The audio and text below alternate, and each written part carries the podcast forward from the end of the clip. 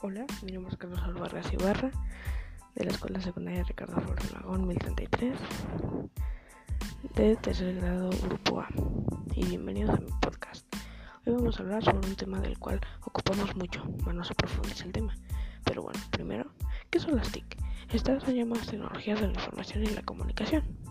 Son todas aquellas herramientas, técnicas y tecnologías que guardan y proporcionan información digital estas tecnologías han innovado a lo largo del tiempo, a lo que ha marcado un avance de las TIC. Se refiere principalmente a la base electrónica. Por ejemplo, las primeras computadoras utilizaban tubos de vacío o bulbos en sus circuitos lógicos. Tiempo después fue sustituido por el transistor, que cumple funciones de amplificador, entre otras cosas. El circuito integrado o microchip, que consta de circuitos mini autorizados, permitió desarrollar tecnología con menor tamaño, dando origen al microprocesador. Por eso, ahora puede disfrutar de tecnología de menor tamaño y mayor capacidad de procesamiento. Estos también se encuentran en todas las actividades que realizas cotidianamente.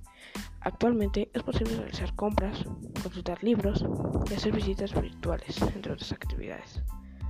También se aprovechan las TIC para realizar muchos trámites sin salir de casa. Además, nos proporcionan información de todo tipo relacionada con la ciencia, la tecnología, la salud, la recreación, entre otras más.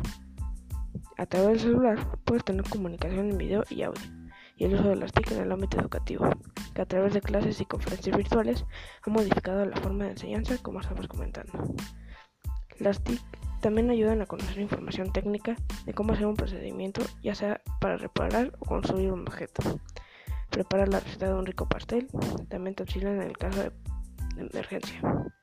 Las TIC a través de las redes sociales, llamadas por celular al otro lado del mundo y diversas aplicaciones que permiten establecer comunicación por video y voz.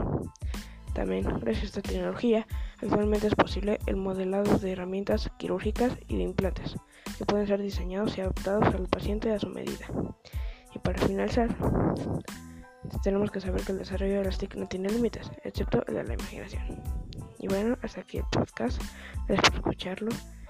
Nos escucharemos después. Hasta la próxima. Bye.